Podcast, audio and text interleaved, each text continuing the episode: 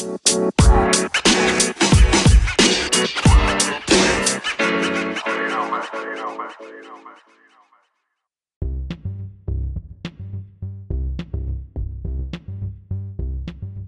うも、アノニマスですけど何か略してアノナニのアリサです。ドイツでフリーランスのフルスタックエンジニアとオーダーメイド感覚プログラミング学習サービスライデックの開発と講師をしています。このポッドキャストは私がすごいなと思った人をゲストにお招きしてインタビューしたり、海外、フリーランス、プログラミング、ワークライフバランスなどをキーワードにお話をするポッドキャストです。毎週水曜日に新しいエピソードの更新を心がけていますので、ぜひチェックしてみてください。はい。今回はですね、音楽家の小山和音さんにインタビューというエピソードです。インタビューエピソードになりますね。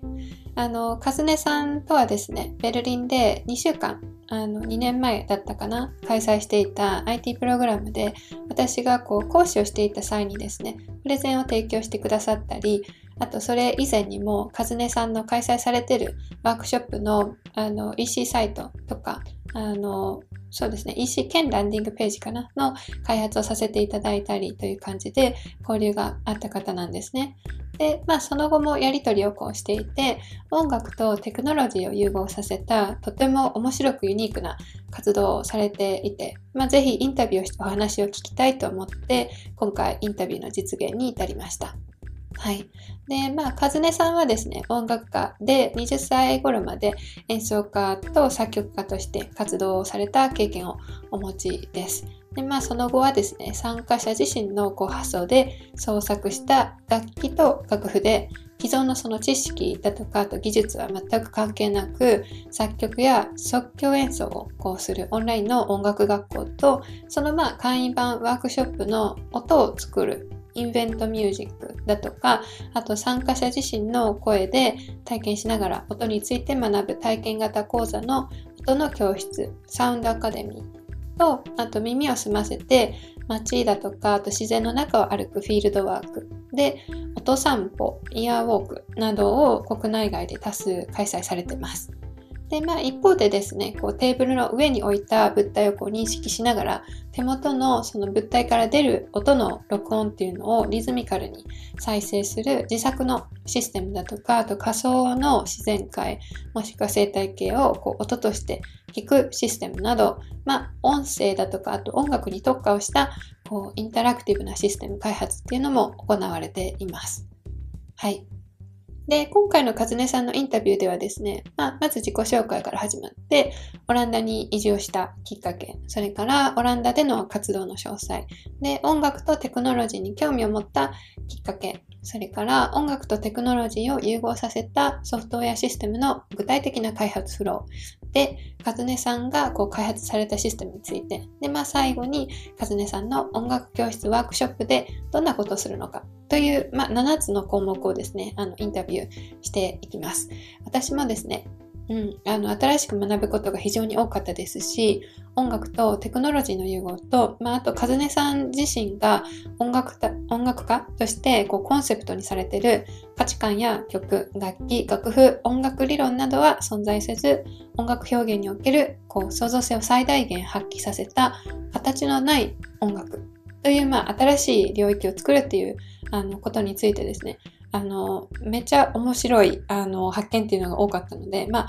あっという間にですね、こう、インタビューしてて、時間が過ぎてしまったと、あの、感じたほど面白いエピソードに仕上がってます。はい。それでは、早速、かずねさんのインタビューに移っていきましょう。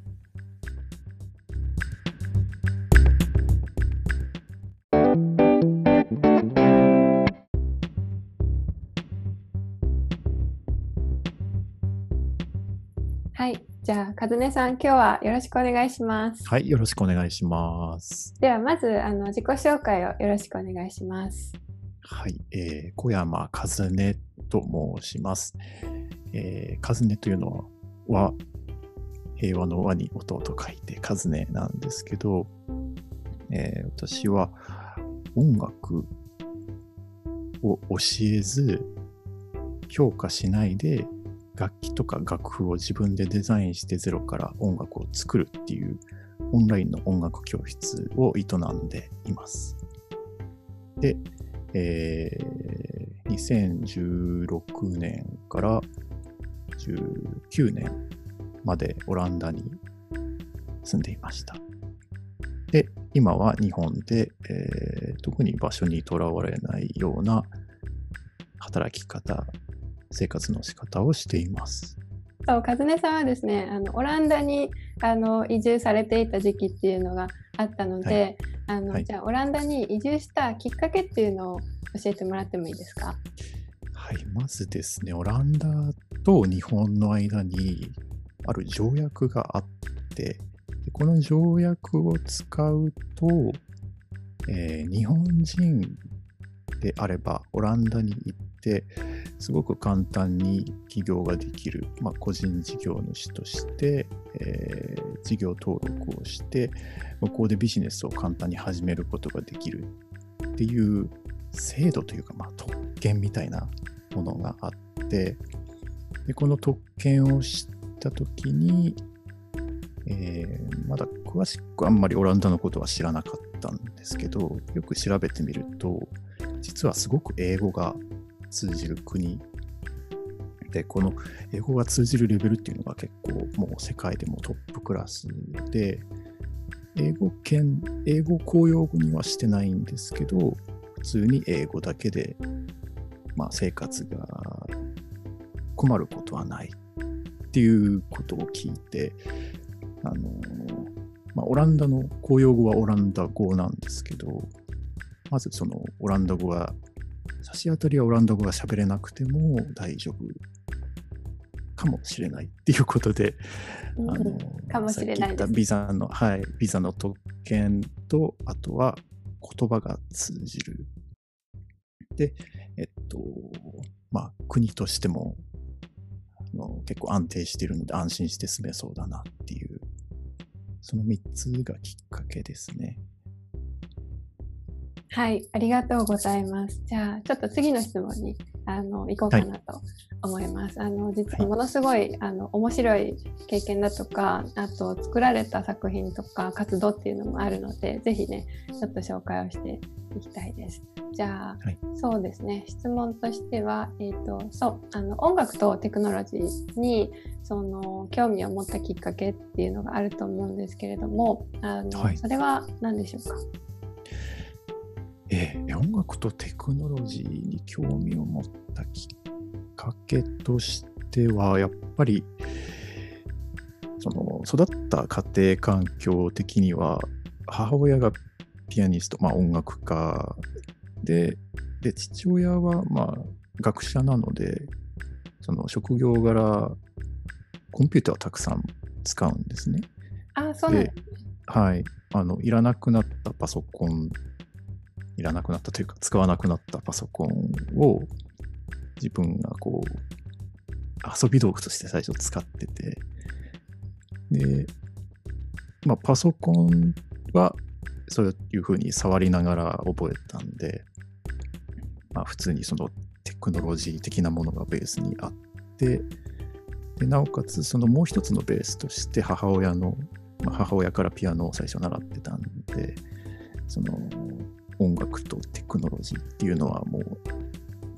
何ですかね、物心つく前からずっと自分の中にベースとして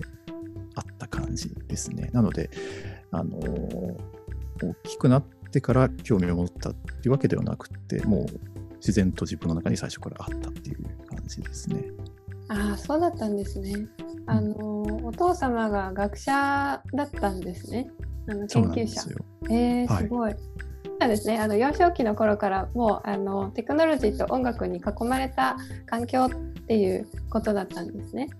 そうですね。はい。うん、なるほど。あそれはいいですね。あのやっぱりこ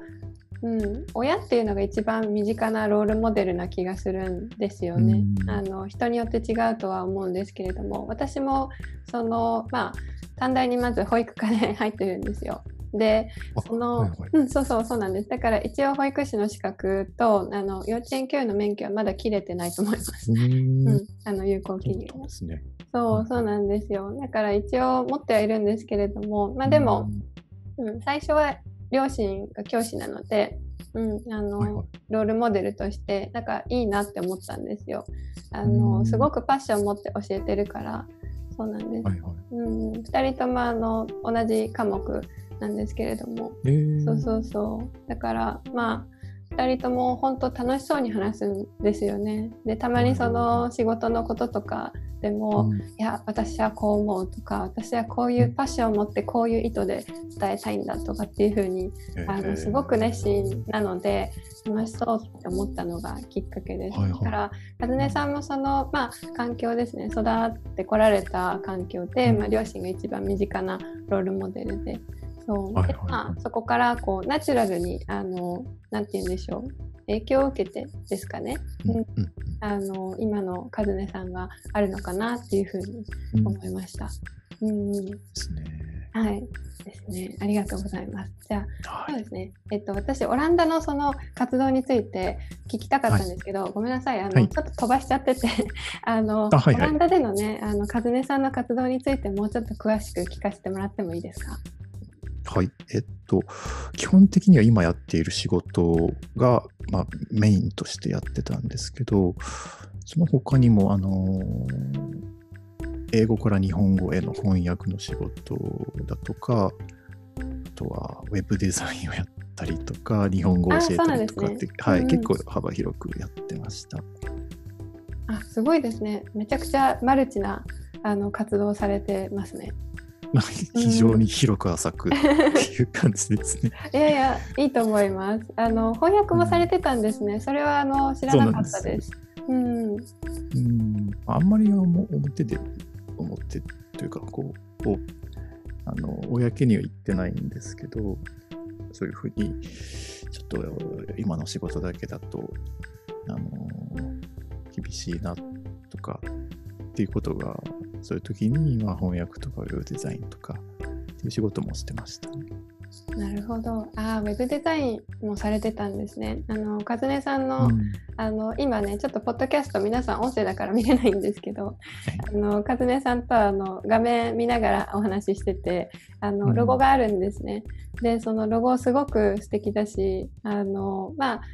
前からね、その、和音さんとその知り合った時から、このロゴっていうのは私見てて知ってたんですけど、あの、すごいデザイン性とか、あの、高いなっていうふうに思ってて、あありがとうございまあ、す。いえいえ、私がこう、あの、一方的に 言えるあれじゃないんですけれども、フロントエンドとか、そのフルスタックの分野だから、あれなんですが、あの、すごく綺麗だなっていうふうに思ってて、デザインとかも。うん、あの、納得です。ウェブデザインのお仕事もされてたっていうのは。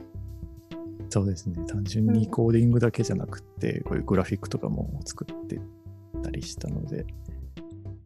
で自分のウェブとかは全部自分で組んでるので、ああ、そうなんですでね。はい、うんうん。その自分のウェブに載せるロゴとか、名刺に載せるロゴとか、その請求書のデザインとかも 全部自分でやってるんで、あ、すごいですね。私、はい。請求書はデザインしてないですね。まあ、あんま、あんま デザインする必要ないかもしれないですけど、いやーでもできることならねしたいなとは思いましたけれども、やっぱり手が回ってなくって。ね。あの請求書はもうあの請求書管理のサービスに任せちゃってます、はいはい。うん、だからすごいあの味気ないシンプルなものです。でもやっぱりそうですね。そこもあのできることならした方がいいなって今あのおっしゃられてることを聞いてね 思いました。はい、ですね。そう、あの、和音さんのサイト、すごくあの、綺麗なんですよ。本当シンプルで見やすいしま。すいえいえ、あの、必要な情報っていうのが必要なところにあって、必要な量で、あの、書いてあるので、あの、すごく読みやすいです。なので、皆さん、あの、このエピソードに掲載しておくので、ぜひ見てみてください。はい。ですね。じゃあ、そうですね。あの、まあ、いろんな活動をされてたっていうことなんですけれども、まあ、その特にねあの音楽のところ音楽とかテクノロジーに関して今日はちょっとあの深掘りしていきたいなっていうふうに思ってるんですけれども、あのはい音楽とねテクノロジーをこう融合させたソフトウェアシステムっていうのがあの、まあ、和音さん作られていて、まあえっと、作られてるのが確かこれはサイクリング 74MAX っていうんですかね。はいはい。うんうん、そうそう。このサイクリング 74MAX をその使って、まあ、開発をされたっていうことなんですけれども、まあ、その開発をするにはどんなフローであの具体的に開発されたんですか？はい、あのこの MAX っていうソフトが、まあの一応開発環境ではあるんですけど、まあ、普通にソフトウェアを作る環境として使うことができるんですけど、そのこの MAX の特徴として、普通に例えば何かコードを打って、で、それでシステムを作るっていうよりかは、もう完全に、例えば電子工作をパソコンの中でやるようなイメージで、こう部品がいっぱいあって、でその部品と部品を並べていって、こう画面上で線で結ぶんですね。その部なんですね品、。はい、うん部品の中にちょっとこう自分でコードを打ったりすると、その部品があのある役割とか機能を持つようになるんですよ。で、その機能を持った部品をこう画面上にたくさん並べていって、で、自分の作りたいものを作るっていう。なので、これって、あの、例えばソフトを作るときに、えーこういう感じで作りたいなっていうイメージが頭の中にあったとして、でそのイメージを形にするためになんか一回スケッチとかしなくても、これそのまんまもうスケッチが画面上に出てるようなイメージなんで、ああ、そうです自分の、はい、作りたいものはこういう感じだよねっていうのを画面上に再現してあげれば、それでもうできちゃうって。ああ、じゃあ割とフィーリングでそのできてしまうソフトウェアがもうできてしまうっていうツールなんですね。なるそうほど。なんですよ。なので、うんうん開発フローとしてはもうとにかく作るっていう あのねどんどん、うんうんうん直感的に部品組み合わせていって、あこれいいねとかこれ違うなっていうのがもうその場でわかるんで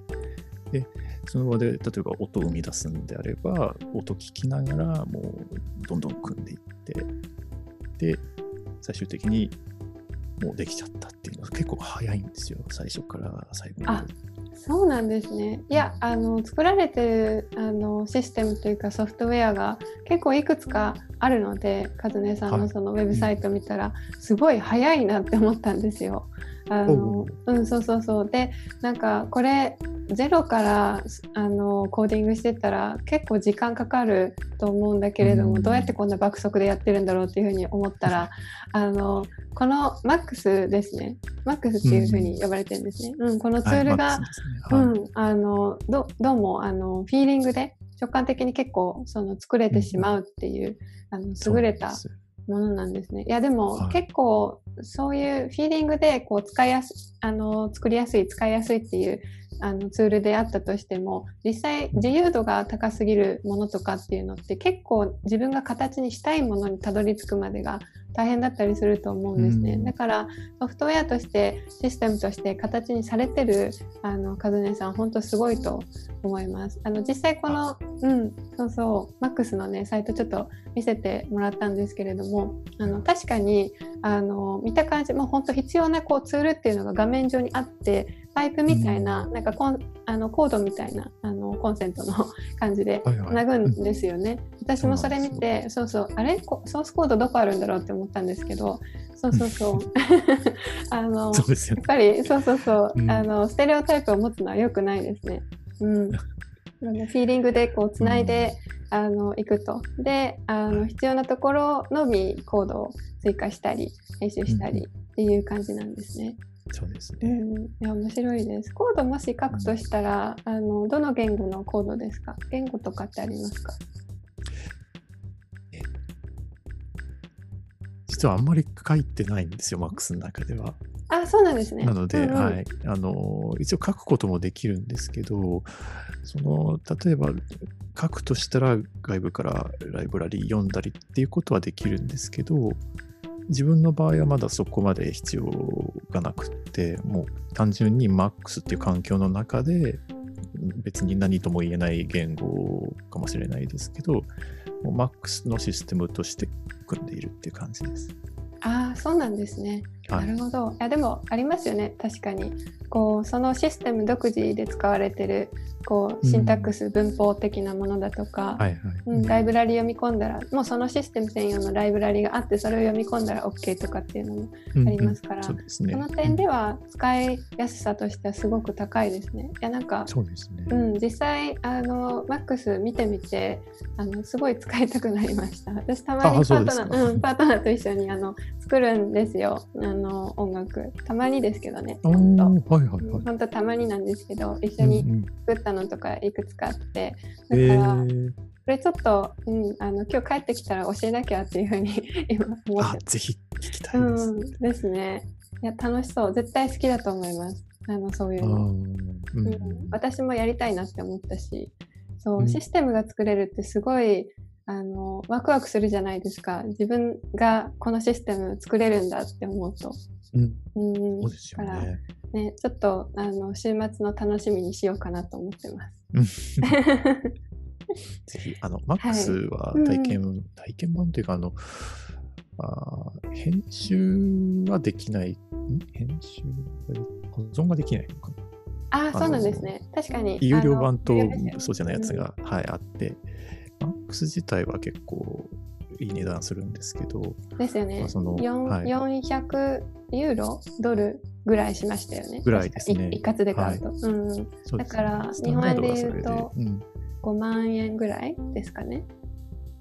多分。今だとそのぐらいですかね。うん、おそらく。アカデミック版もあるんで、グレード版とかもあるし、まあ、その辺を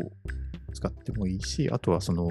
実は MAX とすごく似た、あの、オープンソースの完全無料のえあるんですか？ものもあって、えー、知りたいです。ピュアデータ。っていう、ピュアデータ。はい、ピュアデータですぐ出ると思いますけど、はい。まあ、あの、基本的には MAX と仕組みは同じ、ほぼ同じです。で、まあ、ちょっと見た目が、その、MAX は割とこう直感的にうんうん分かりやすい見た目をしてるんですけど、はいピュアデータの方は、まあ、あんまりこう、なんでしょう、ちょっととっつきにくい見た目をしてるあ、そうなんかもしれないですね。はい。あ、まあでも、基本的にその部品並べべるとこは同じなんですけど、はい。まあ、慣れるまで時間かかるかもしれないですね。あ、なるほど。じゃあちょっとチェックしてみます。ピュア、ピュア何でしたっけ？ピュアデータ。ピュアデータ。ピュアデータ。ちょっと後でチェックしてみます。ありがとうございます。めっちゃ有益な情報を得られました。はい。はい、じゃあそうですね。あのそうシステムねあの作られた話に関連して、そうカズネさんが作られたシステムの中でミオハタっていうひらがなで書くんですけど、このミオハタっていうシステムがすごい面白いなっていうふうに思って、あのはい2年前にねベルリンでこうあの当時ねフリあのなんて言うんだろうインフルエンサーでベルリンでそのブロガー翻訳家として活躍されてたわさびさんと、まあ、共同でねあの IT プログラムっていうのを2週間やったんですけどその時に和音さんもね来てくださってあのプレゼンしてくださったんですよね。でそうそうそのスライドの中で紹介があってすごい面白かったのでちょっとまあミオハタについてどんなシステムなのかなっていうのとまずミオハタでどんなことができるのかなっていうのをちょっと教えてもらっていいですか？はい。えっと、ミオハタっていうのは基本的に、例えば壁とかテーブルとかを楽器にするっていうシステムです。で、えーそれを MAX で作ってるんですけど、仕組みとしては、例えばテーブルの上になんか自分の好きなものを、なんか例えばコップとかを置いて、でそうすると、それを、まあ、物体をカメラで認識して、でその物体が置いてあるところで音が鳴るっていう。あの言葉で説明するとすごく分かりにくいんですけど、大丈夫です。例えば、うんはい、その自分がこういうふうに音を作りたいなっていうのを、すごく大雑把に言うと、物を置くだけで音が作れるっていう。例えばその楽器とかで、あとはそのソフトウェア、ソフトの中で曲を作るときとかって、すごく複雑な作業とか高度な技術が必要になることが多いんですけど、このミオハタの場合はもう本当にもう何にも知らない子供であっても、ただ物を動かしたり置いたりするだけで音楽が作れるっていう、そういうソフトですね。いや素晴らしいと思います。これこそ直感で感じたものを表現するっていうところに起因してるのかなって思って自己紹介でもねあのおっしゃられてましたけれどもあの教えないんですよね音楽を。和音さんのそのコンセプトとしては。そうこれがすごく重要で、はい、で面白いなって思ってて確かに、うん、あの音楽ってまあもうかなり昔からあのあるものですから例えばその楽譜があってその楽譜でこういうふうにあのクレッシェンドしてあるから音を大きくしてとかなんか指示があるじゃないですか、はい、そういうのを守ってやるものだっていうふうに私あの思っちゃってて吹奏楽部だったんですね、サックス吹いて、はいはい、そう。であのやっぱりそういうふうにしようっていうふうに全体も意識してるし指揮者の人もそういうふうに言うからそうだと思ってたんですよ。で教わるじゃないですか。あの、はいはい、サックスだったらまず音の出し方であのマウスピースの加え方あのこうだよとかっていう風に習って練習するものだから教わるものだと思ってたんですねだから和音さんのその音楽を教えないコンセプトっていうのがすごい新しい斬新だなって思いました。うん、音楽ってやっぱりこう感情表現でも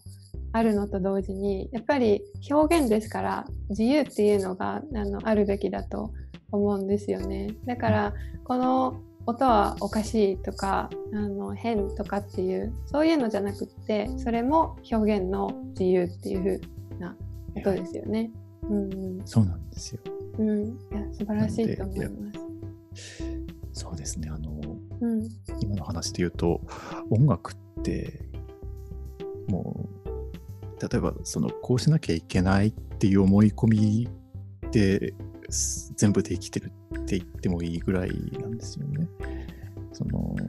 本当は別に音楽にルールってなかったはずなんですよ。で別に今もないはずなんですけどそうですよね実は生まれ育った時からもう人々がこういうふうにやってるから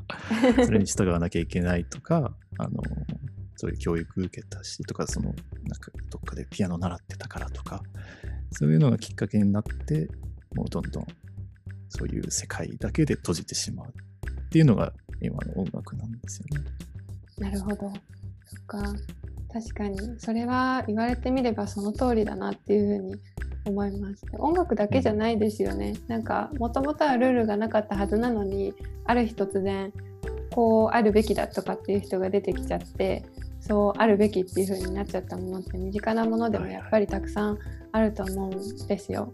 そう。例えば女性は家庭的であるべきとかその男性は大黒柱で一家を支えるべきとかっていう考え方も割と昔ながらの考え方だなって思うんですけどいま、だに強いなっていうそういう色が強いなっていう文化を持った国っていうのはまだまだあるじゃないですか。で、はいはい、これってやっぱりそうあるべきって言い始めた人が出てきちゃったからなんですよね、多分。だからまあそれをあの見直そうとかっていうその声を上げ始めた人があの今の時代はちょっとずつ増えてきたのかなっていうふうに思いますだから、うん、和音さんのその三代旗もすごい音楽のもう根底から見直すあのすごい面白いシステムだなっていうふうに思います。あのもう本当マス目にクッキーとか置くだけでもできるんですよね。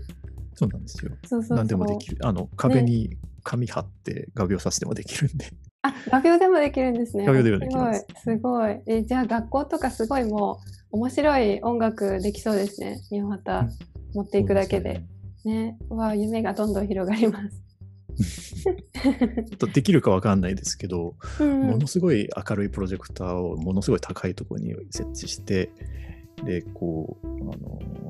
すごい広い広場みたいなところの地面に投影したらこうもっと大きいものを使って音を作るってこともできるかなって思ってます。あってことはもしかすると人間が立っててもできるってことですか？その地面に。そうですね人間でもできるし、うんうん、多分もっと大きいものでもいけるんじゃないかなって。わすごいですね。うん、うん、面白いです。やっぱり自由度が高いものっていいですね。いろんな可能性が出てきます。うん。いや、素晴らしいです。じゃあ、そうですね。あの、ちょっと次のね、質問に行こうかなと思います。で、えっ、ー、と、まあ、そうですね。あの、人間の持つ潜在的とか、本能的なその音楽の感覚を見つけるためのそのアプローチっていうのを、和音さんはコンセプトにされてると思うんですけれども、まあ、それがコンセプトになった音楽教室ワークショップについてあのどんなことをするのかちょっと具体的に教えてください。いくつかねあの和音さんそのワークショップ音楽教室お持ちですからあの皆さん多分ウェブサイト見られたら興味持つと思うのでちょっとそのことについて教えてください。はいえっと音楽教室で大切にしているコンセプトっていうのがあの最初の自己紹介のところで言った音楽を教えない音楽を評価しないえそれから楽器とか楽譜を自分たちでデザインしてゼロから音楽を作るっていうその3つのコンセプトがあっ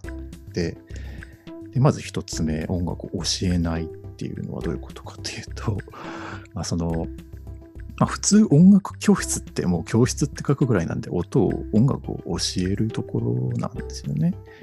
でその教えるっていうのは先生がいて生徒がいる。で、その先生から生徒に基本的には一方通行で知識とか経験とかっていうのを、まあ、移行していくようなイメージなんですよね。で、その、これも一つのやり方なんですけど、まあ、それだけじゃないなっていうふうに思っていて、例えばその、これって生徒の方が何か先生が持っていないものを持っていたときにどうなるのかっていうことなんですよね。例えばその生徒が、えー、こういう表現をしたい。で、それを普通の音楽教室でやったら、例えばそれは先生が気に入らなかったりとか。ああ、ありますね。はい。例えばその先生が良しとしない音楽表現に当てはまっちゃったとしたらたまたまその生徒の音楽表現はよろしくないとか、間違ってるとか、あとはその、才能がないとかっていうふうに言われちゃったりするんですよ。まあ、その必ずしもそういうわけじゃないんですけど、その全部のケースが当てはまるってわけじゃないんですけど、そのまあ、そういうふうに例えばなったとしたら、その生徒はもう自分には才能がなくって その自分は音楽が下手で何も表現する価値のない人間なんだって 思ってしまうかもしれないんですよね。そで、ね、それってすごく、はい、もったいないことでその音楽って本当にもう無限って言っていいぐらいのいろんな見方ができるんですけど見方というかそのものの考え方とか一つの例えば生まれた音に対してこういうふうに捉えたりとか、まあそういうふうに捉えないとか、この人はこういうふうに捉えるけど自分はこういうふうに思うとかっていうのってもう本当に人それぞれあるぐらいなんですけど、まるで今の音楽の捉え方をしていると、まるでそれって一つの正解があって、で、その正解にそぐわないとか、その一定のレベルに達してないと、それは音楽じゃないとか、ダメとか、下手とか才能がないとかっていうふうにあの評価されちゃうっていうのがすごくもったいないことなんですよね。でそうじゃないものの見方をするっていうのをあの一番大事なこととしていてでその一つがその教えないっていうのなんですけど、うんうんうん、その教えないっていうのはあの例えば、えー通の音楽教室はさっき言ったように一方通行だとしたら、この教えない、まあこれがその一方通行っていうのが教えるっていうことだとしたら、えー、生徒と先生っていう関係性ではなくて、人と人っていう関係性になるんですよね。で、まあその、まあ今まで生徒と呼ばれてたような人たちは、参加者っていうふうに基本的には呼ぶんですけど、その参加者がいて、で、自分が、えー、その参加者の方の表現を引き出すファシリテーターとか道案内役とか 呼んだりするんですけどその先生生徒っていうんではなくてまあ、あの人と人で、まあ、あえて呼ぶんであればその片方の人は受けてかもしれないですけど引き出される側ででこちらが引き出す側っていう。それがまず最初の音楽を教えないっていうコンセプトなんですね。あすごく深くていいと思います。やっぱり、ありがとうございます。うん、いえいえ、いや、私もその経験あるんですよ、実は。あの、なんて言うんでしょう、はい、吹奏楽部に入ってたから、中学、高校と、あと、短大の時も、もう普通に個人でレッスン通ってたぐらいなんですね。すごいサックスの演奏するの好きだったんです、当時は。だから10年以上やってて、なんですけど、あの先生によって本当何がいい何が良くない何が曖昧っていうのがめちゃくちゃもう変わるなって思ってて。そうそうそう。で個人レッスンあの2人ほどの先生から受けたんですけど1人はあの中学校の時からもうずっとうちの中学にこう何て言うんでしょうね。わざわざ来てくださってた方なんですね。あの先生がうちの学校の先生が呼んでくれてたんですけどうん、っていう方でで私はその方から一番長く習ってたのでサックスの演奏に関しては。その方の表現っていうのがやっぱりこう基準になってるんですね自分の中で。はいはい、そうだから高校に行った時に別の方がそのレッスンで、まあ、あの学校の方に、まあ、来てくださってたんですけれどもあの全然違うんですね。あのいいとする基準とかあのこう表現しましょうとかっていう、はいはい、言葉のその表現の仕方とかっていうのも全く違って、うん、うん、あの例えばレッスンのこう進行の仕方とかあの表現に対するアプローチの仕方とかっていうのも違うんで本当あのこれ音楽って基準がもうその何て言うんだろうないものだけれども個々の基準っていうのはすごいあのたくさんあるからどれに合わせていいのかがわからないっていう結構その迷いとかっていうのもね、ね、生じますよね。うん、そうそうそう。いやめっちゃそれは思いました。教える教えられるじゃなくってオープンな関係でこうあの平等に対等な立場ってことですよね。それ本当、ね、あのいいなって、うん、思いました。うん、うん、なんかまさに今の話は自分のこの音楽教室を始めるきっかけになったんですよね。そのやっぱり自分も音楽学校出身なんですけど、その音楽学校の中にいろんな先生方がいらっしゃって、その先生方、例えば同じ楽器を教えてる先生方の間でも、全然考え方が違って。違いますよね。びっくりするぐらい違います、ね、そうなんですよ。それで、まあ、例えば、えー、複数の先生に同時に習ってたりするとすごく分かって今の自分が例えばやりたい表現っていうのをその先生に相談したとしたら片方の先生はあすごくいい例って言ってくれるかもしれないしでもう片方の先生はうんみたいな感じだったりとか 何も言ってくれなかったりとか。あります。あります。ねっていうことが普通にあるんでちょっとそれまではあの逆に、えー、同時に複数の先生についてたってことがなかったんで、ちょっとそこは分からなかったというか、かなり分かりにくかったんですよね。あのそれこそ音楽ってこういうもう絶対的な正解があるんだっていうふうに思い込んでいたけど、その複数の先生についたことで、あなんかちょっともしかしたら正解がない世界なのかもしれないっていうふうに思い始めたんですよね。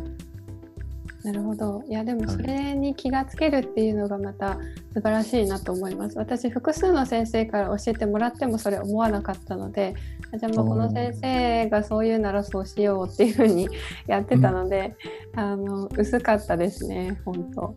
うん。これって結構難しいことじゃないですか。なんか例えば難しかったです。うん。うんなんか、なんかどっちかにしないと、もう自分が崩壊してしまうじゃないけど、なんか自分の芯がもうなくなっちゃうんですよね。なくなりますね。何基準にしようっていう、うん、私何してるんだろうっていう。そこがちょっと分からなくなるから、うん、演奏とかにも迷いが生じると思うんですよね。そうそうそうなんですよ。うん。そう、本当生じてたと思います。あのピアノもやってたんですけど、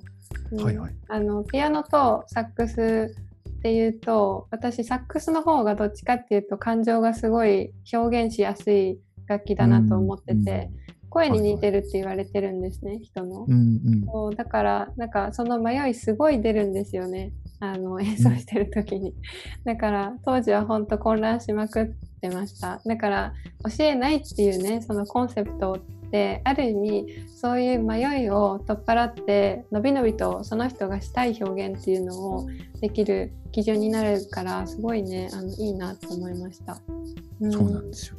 まあ、でも教えないってすごく逆に難しいことなんで、あそうなんですね。例えば、うん、なんか言葉で言うと簡単なんですけど、あの、まあ、教えるって逆にすごく楽な一面もあって、ありますね。とりあえわかります。ずその、ん。はい、自分の持っているものをできるだけ効率的に相手に伝えることができれば、ある意味ではそれは教えるっていうことを達成できてるんですけど、逆にその教えないっていうふうになると、じゃあ逆にどどうやったらいいのかっていうのは本当に人それぞれになってくるし、それこそその、まあ、引き出す側であれば、その引き出す側がどういうふうに引き出すのかっていうところがすごく問われてくるんで、自分の場合はできるだけそこはニュートラルに中立的な立場で、その人が何を持っているのか、で何を大切にしたいのかっていうのをもうとにかく大事に考えて、でそれをできるだけ傷つけずに引き出すっていうことに徹してるんで、あの自分の思っていることとか、えーまあ、主観ですよね。そういう主観っていうものをなるべく消すことをを大事にしてるんです。で、自分をいかに消すかっていうことに徹すると、逆に相手がどんどん大きくなっていって、で、その結果、まあ、その人が持っているものっていうのがすごくはっきり見えてくるっていうふうに自分は思ってます。いやー素晴らしいですね。あの私違う分野で、まあ、先生をやってるので教える、教えられる側っていう立場を割とはっきり線引きしてると思うんですよ。うんまあ、分野が違うっていうのもあるとは思うんですけれどもうんただそのやっぱり、まあ、言語にはよりますけれどもあのプログラミングもその答えが一つじゃないのでその点で言うと、まあ、基本的なそのルールっていうのはどうしてもこう守らないと困ったりとかすることっていうのはあるんですけど管理がしづらくなっちゃったりねとかうん。あとまあコードとかすごいスパゲッティコードとか あのうん。たくさんね生産しちゃったりしたら大変ですから、そうはいはい。あのわかりますよ。うん処理する側としてもねあの負担だと思うんですよ。だからまあはいはい。そういった一定のね例えばシンタックス守りましょう基本構文守りましょうとかっていうそれはうん。すごく大事だし再利用性高くしようとかっていう流れに乗っかるっていうのはすごい重要なんですけどでもだからといってこう例えばそうですね。例えばアップルがこう出てくる前ってそのうん。日本とかだとこれ最近ちょっと読んだんですけどスティーブ・ジョブズのなんかその日本進出で苦労した話みたいなそう漫画だったんですぐさーっと読めたんですけど、うんうん。そうあの当時そのアップルの製品を初めて持ち込んだ人たち2人いてでその方たちっていうのがアップルに行って衝撃受けたのがあのコードって仕事のために書くものじゃないんだっていう遊びで書くのか趣味で書くのかっていうそこに衝撃受けたそうですね。であの、まあ確かに今までそういう、ね、仕事で書くものっていうふうに思ってる人からすると衝撃だと思うんですよ。だからある意味プログラミングに関してもこう自由度の高い部分っていう一面とそれから基本は守った方があのより自由に動けるっていう両方を兼ね備えてるのでその点で言うとあの自由な面って忘れるのすごい簡単じゃないですか。だから、うん、和音さんの話聞いてあの私もあそうだ自由な部分を忘れちゃいけないっていうふうにクリエイティブな部分ですよねそこを忘れないようにしようっていう思いがねあの出てきました。うんそうですよね。クリエイティブな部分って、一言で言うと簡単なんですけど、すごく、ねあのね、難しい、なんかこう、ふんわりとしすぎてて、つかみどころのないところですよね。なんか、いかにそれを、あの、見えるようにしていくか、感じられるようにしていくかっっていうところがすごく大事ですよね。いやそ本当それは思います。なんかウェブデザインとかもやっぱりこう方向性とかその時のトレンドってあるじゃないですか。だから、はい、て言うんでしょうね。大体当時の流行とかトレンドってあの大抵のそのウェブデザインとか見てたら分かる感じがするんですよね。こういう統一の方向性あるなとか例えば色の配色一つとってもあのそうですね。インターネットが出てきた頃って配色ほとんどもうあの原色に近いようなものとか、うん、あとねあの 3D とか、あの割と立体にこだわってた記憶があるんですよ。あ ですよね、うん。ありますね。あとカウンターがついてたりとか。あそうそうそうそうそうそうなんですよ。本当あのいかに HTML でエフェクトをかけるかっていうそこがあ,、あるんですよね。そうそうそう、まあ、当時の私は全くあのプログラミングとかは知る由もなかったんですけれども、うんうん、記憶に新しいです。であの一転して今はもうその色とかも原色は基本使わないですし基本、うん、アクセントとかにするのであれば若干近いものは使うかもしれないんですけど、はいはい、そう。で割とアイコン一つとってもフラットなものが多いと思うんですね。そうですね。そうそうそう、でもそれって、まあ、確かに傾向をその掴むことっていうのはビジネスが関わっているプロジェクトとかであればすごく重要だとは思うんですけど、うん、マーケティングに関わるので。でもそのまあ何がいいか何を良しとするかっていうのって本当変わるのでそこにね、はい、こう柔軟に対応していけるのはやっぱりクリエイティブに関して理解のある人なのかなっていうふうに思いました、うん、すごくね大きいトピックなので難しいところであるんですけれども、うん、うん。ですね。いやでも本当。う、ね、うんこれ実はまだコンセプト1個目なんですよね。うん、あ、本当だ、そうだ。まだありましたね。そうなんです。2つ目が評価しない、ね、はい、うん、はい。2つ目は評価しないっていう。で、これは、あのー、例えばその、じゃあ、アリサさんが何か音を出したとしましょう。で、その音が普通の音楽教室、一般的な典型的な音楽教室では、じゃあその音を先生が聞いて、それを判断しますよね。例えば、あ、いいですねとか、あ、なるほど、こういう、そういう風になったら、まあ、例えば、あれに似てますねとか、で、この曲のここには合うけど、この辺には合わないよねとか、えー、まあ、もうちょっとこう、なんですか、ストレートな表現だと、例えば、えー、ちょっと下手だよね とか、才能が。言われたことあります。うん、いややっぱり、そういうことを、ね、うん、はいはい。あ、それは吹奏楽で。そうです、そうです。あの、すごい面白い、こう、先生だったんですね。あの、顧問の方っていうのが、はいはい、今でもすごく感謝してるんですけれども、はい、あの私、当時、なんて言うんでしょう。吹奏楽入る意思なかったんです、実は。そう。でも、あの、なんて言うんでしょうね。場のこう雰囲気に流されたというか、あの、先生がものすごく、あの、ささささささっと手際よくその割り振っていくので、見学には行ったんですよ、見学に。見学に行った時に、その友達について行ったんですけど、あの、男性の方でね、あの、顧問の方が、あの、はい、そう、はい、吹奏楽入るやつも手あげみたいな感じであの言ってて、そうそうそう、かなり方言入ってますね。すいません。そうで、なんかもう気づいたらあげちゃってたんですよ。で、あしまったって思ったんですけど、遅かったです。もう楽器も。そうなんですよ。考えてなかったんです、全然。私にしてはすごく珍しいんですけど、考えてなく、あげてたんですね、手が。そうであのもうあしまったって思った時にはもうサックスって決まってて。そうなんですよ。すぐ連れて行かれて、うん、もう練習即開始みたいな感じでそうなんですよ。でそんな始まりだったものなので、まあ、あと、うん、週末とか休みでしょって思ってたんですね。部活動。休みじゃなかったですね。うんありました、両方、うん、そうそうなんですよ。だから、はい、それで人生が変わってしまったんですねそ。そんなはずではって思ってて、でも最初やる気なかったんです。だから当然上達しなかったんですけど、でも あのコンクールがあって、その冬って、はい、あの小規模のコンクールなんですよね。サックス30奏、40奏とか、クラリネット50奏とか、そんな感じだと思うんですよ。で、その時に、えっと、40奏だったんですね。で、当時5人いたんですよ、はい、私含め。で、はい、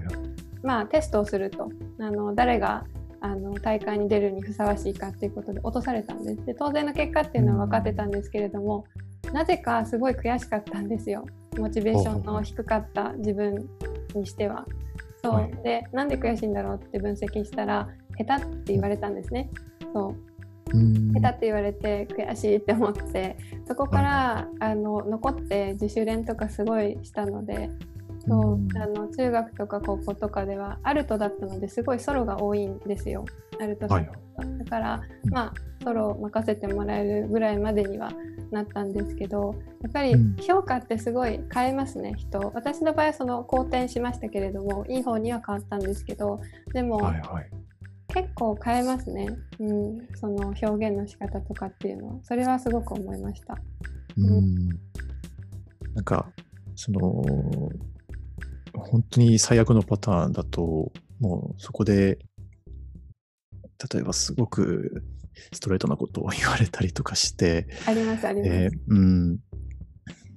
もうそれだけで簡単に音楽って嫌いになっちゃうし、で、ま、まあ、音楽だけに、だけで、にとどまらなくて、例えばなんか、自分の、なんですかね、もう自分そのものを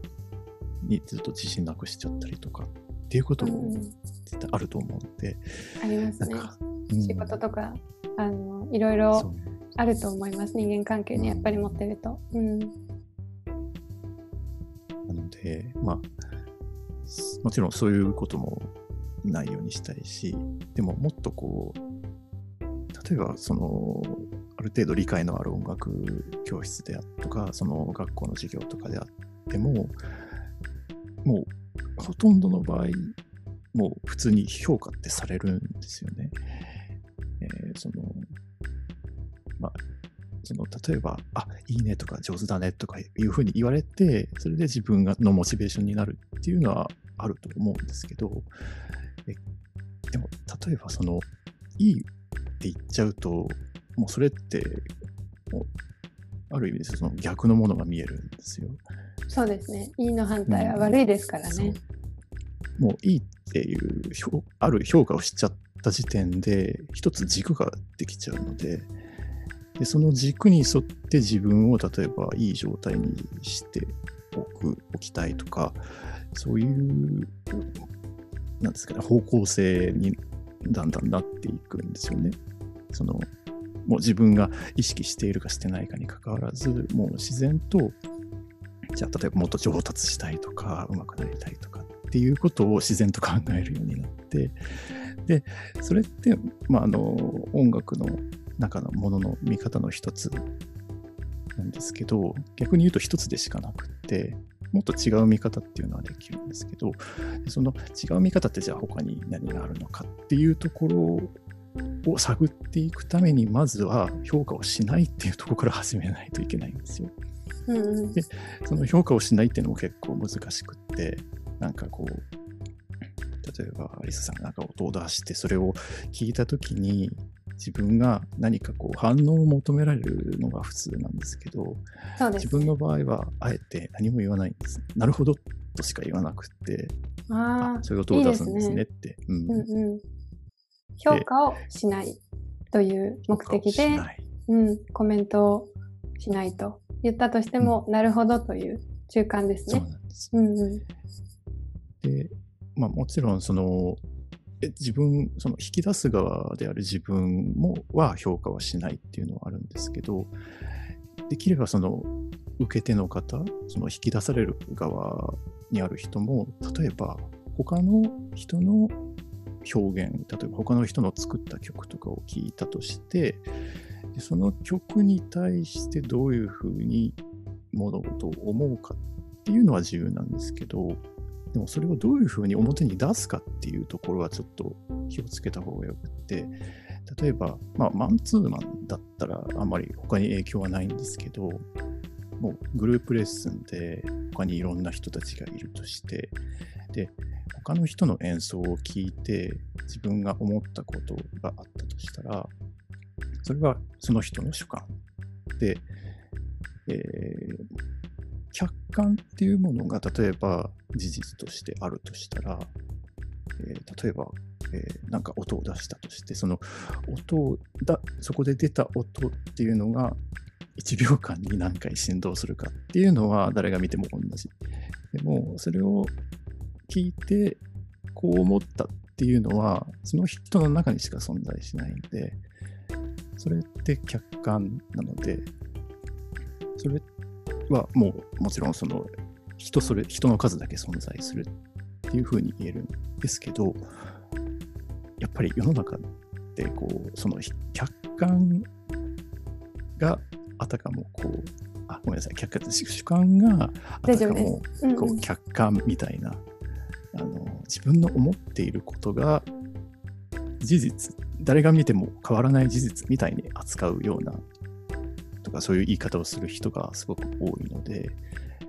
例えばさっきの話で言うと、はい、下手とか才能がないとかっていうのは、ね、本来その人の中にしかない感覚なんですけど、はい、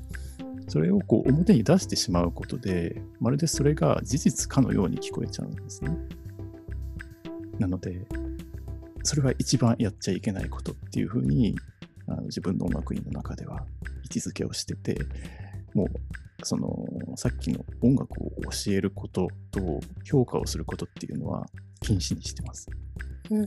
いや一番難しいことだけれども一番大事なことだと思います。私も、うん、教えるも教えるじゃないですね。私はもう教えるって言っちゃってるのでそこからちょっとあれですけれども、うん、ただまあ、もう、うん、そうそう。プログラミングの場合はどうしてもその、ここは守ろうねっていう、どうしてもルールがね、ありますから、うんそうそこはあの感情を抜きにした評価になるので、ロジックに基づいたものなので、まあ、それはあってもいいものだなとは思うんですよ。そうそうそう。なんですけれども、やっぱりこう、教える時に、その、マイナスな言葉を言わないっていうふうには気をつけてはいます。それがやっぱりそのその人自身に対するあのプログラミングの才能の目を摘んでしまったりあのしかねないのであの、はい、まあ特殊なねちょっとその例えば書き方をされたとしてもあの間違っていなければあこのアプローチはすごくあのユニークでいいと思いますとかあの何々しないとかしてはいけないとかダメとか違うとかそういう否定的なことは言わないようにしてます。だからそういうコンセプトの面ではあの和音さんのねその教えない評価しないっていうところはすごくあの私としてもいいあのコンセプトだなっていうふうにねあの共感すら覚える感じです。はい、うん、ですね。3つ目もありましたね。独自のその楽器を作るっていうところでしたっけ、はい、ね。はい。うんうん、これもう結構あの難しいところで、そうですね、例えばその、うん、はい、音楽の授業とか音楽教室とかと、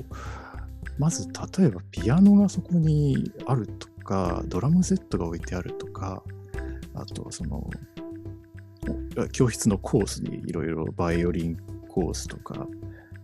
歌のコースとか、で歌の中でも結構ジャンルが分かれてて、ロックとかポップスとか、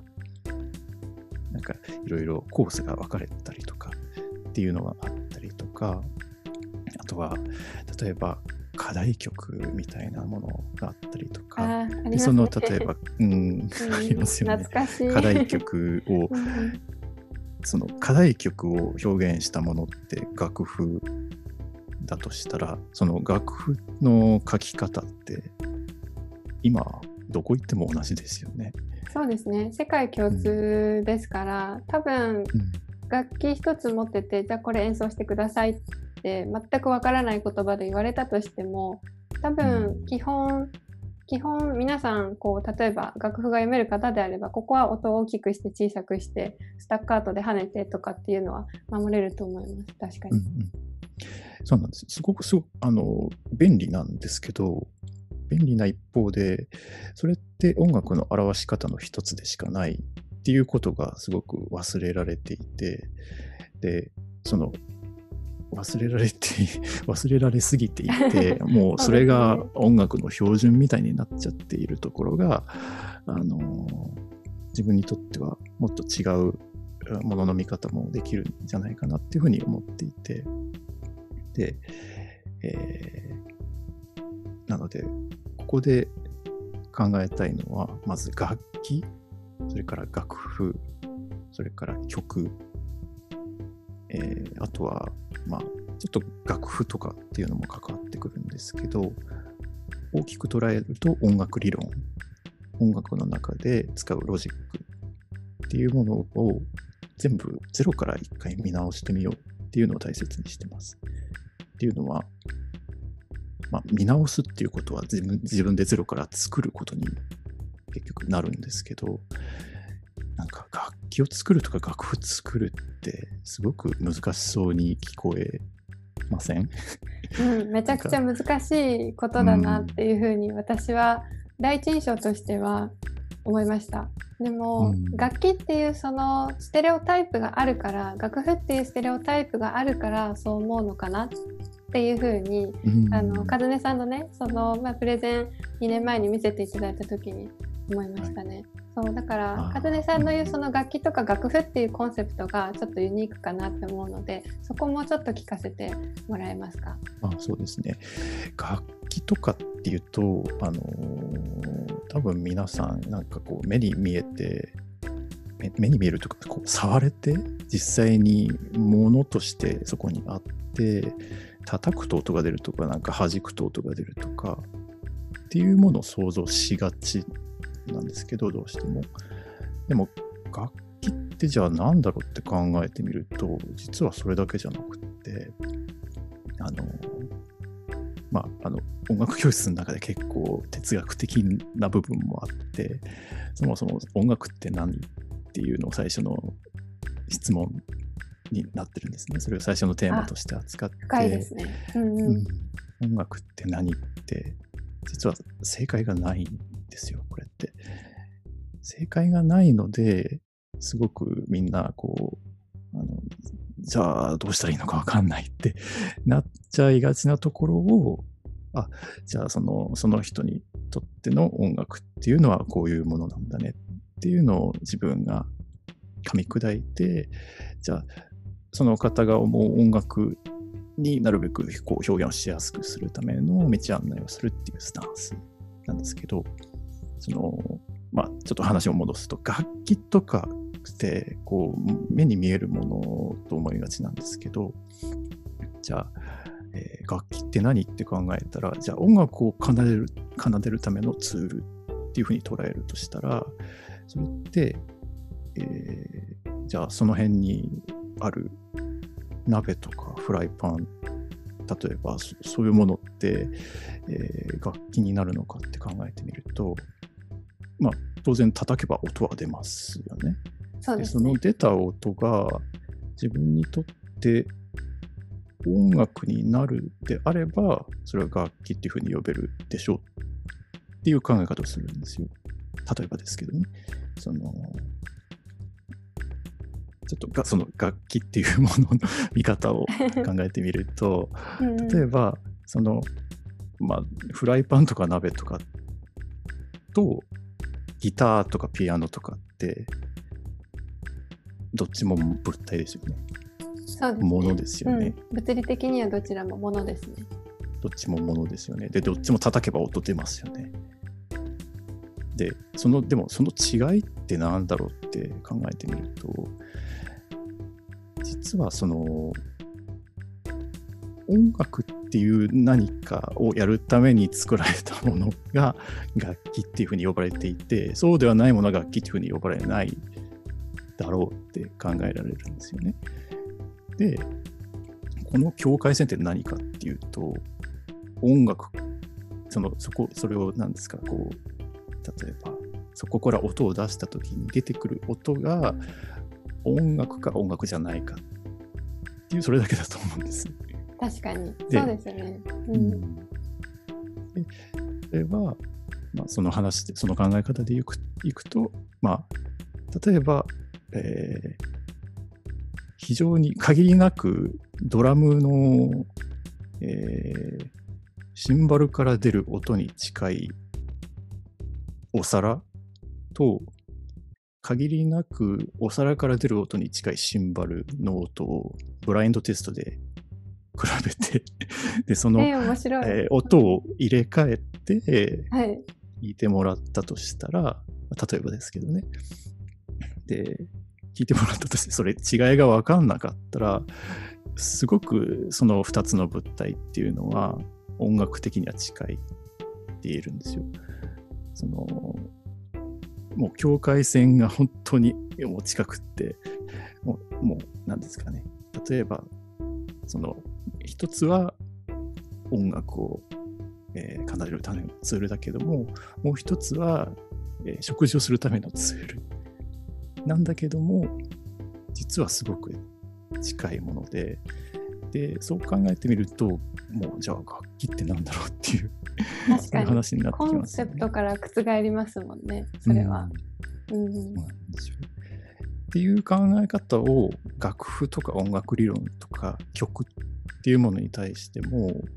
同じアプローチをしていくんですよね。で、まあ、楽譜ってあのよく見る五本線が書いてあっておたまじゃくしが書いてあるみたいなありますね。あれ、うん、ありますよね。もうあれしか使ってない使われてないので 音楽の世界にはあれしかないんだと思われているんですけどうんうん。あれって音楽の表し方の一つでしかなくって他にもあれがこう世界に広まる前は本当にいろんな音の音楽の表し方があってで全部それが乗っ取られる形で あれに置き換わったんですけどで、まあ、もっと突き詰めるともっといろんな音楽の表し方っていうのがあるんですけどまあ楽譜ってじゃ何かって言ったら音楽を視覚的に表したものだとしたらあの音楽を視覚的に表すっていう機能さえ果たしていればそれ楽譜って呼べるんですよね。確かに。そうですよね。読むものでしかないですからね。読んで表現ができればそれで楽譜ですから、その役割を果たせばそれは楽譜って呼べますからね。うんそうなんです。そういうふうに、うんえーなんかちょっとちょっと理屈っぽいですけど、いやいや、私そういうの好きです。うんあ そういう視点から物事を考えていくと、実はこれは必要なかったかもしれないなとか、これは思い込みだったなっていうのが結構たくさんあって、音楽の世界ってもう本当にそればっかりなんですよね。で、その中から自分が本当に必要なものだけを組み合わせていくと、えー自分の思うような表現ができるようになるっていうか、そこに行くための一番の近道が見えてくるじゃないかっていうふうに思っていて、で、まあ曲に関しても同じですよね。なんか曲、作曲とか音楽制作ってこういうふうにやんなきゃいけないとか、っていうふうに、えーみんな思いがちなんですけど、本当にいろんなアプローチでなるべく視野を広く持って、えーそういう目に見えるもの、触れるものだけで音楽を作るっていうやり方もあれば、えーそれこそさっきの MAX とかを使って、パソコンの中だけで曲を作るっていうやり方もあるし、まあそのバーチャルと現実世界のものを組み合わせるっていうやり方もできるし、なるべくいろんなアプローチで音楽を作るっていう環境を整えてます。いや、いいと思います。あの、最近、最近なのかな？ちょっとわからないんですけど、こう、ポケット、なんかこう、ちょっと名前忘れちゃったんですけれども、あの、いリスナーの方のために後でリンクと名前貼っておきます。あの、ポケットサイズの、こう、本当もう、なんて言うんですかね、コンピューターのマザーボードむき出しみたいな機器があっうてんそれをこうボタンはいはいがいくつかあって12個ぐらい押すといろんな音が出るんですね。でシリーズがいくつかあってで、はいはいオフィスの音とかのシリーズもあったんですよ。とか、コンピューターのあの関連の音、マウスクリックする音とか、電子音とか、あとオフィスだったら、あの紙をシュレッダーでシュレッドする音とか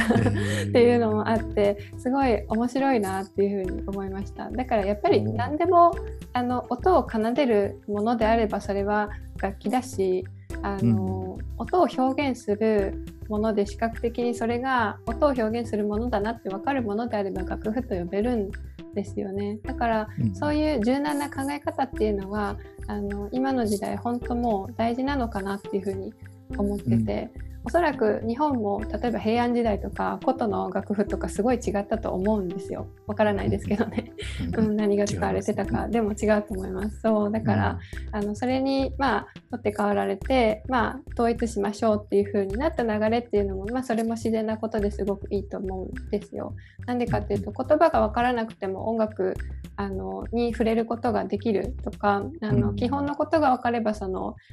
例えば音がこれがどうっていうふうに認識できなかったとしてもあの奏でられたりしますからそこはすごいメリットだとは思うんですけどそこの多分フェーズは終わったのかなっていうふうに思うので多分次の柔軟性多様性とかっていう方に音楽とかねあのテクノロジーもそうですけどシフトしてるのかなっていうふうに、うん、思いました。いやでも深深くてすごくいい話ですね。これ無限に話せそうです。私も。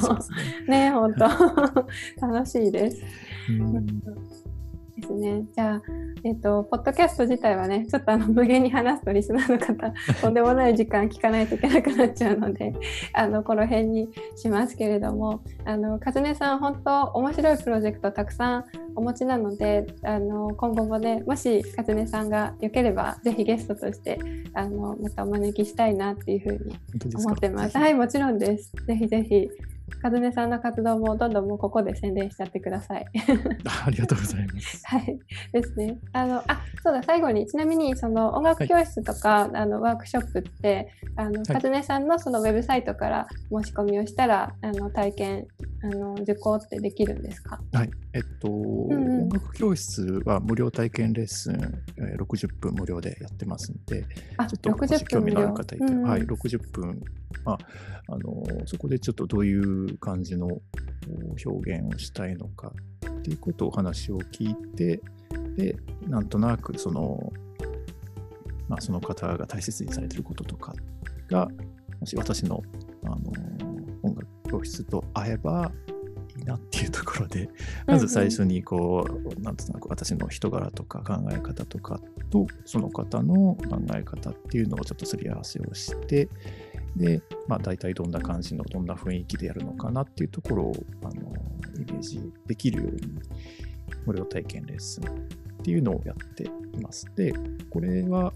えー、今のところ5歳から大人の方まで結構幅広くいろんなクラスを用意してますので、えー、お子さんの創造性とか個性を大切にされたい方ももちろん大丈夫ですし、あのご自身の創造性とか、自分がどういう表現ができるのかとか、あるいはその今まで音楽を習っていたけど、ちょっとこう先生と合わなかったとか、ちょっとそのなんとなく違和感があってやめてしまったとか、何かしらのちょっと音楽に対して、えー、距離感とかネガティブな感情を持たれている方にとってもすごくいい機会だと思います。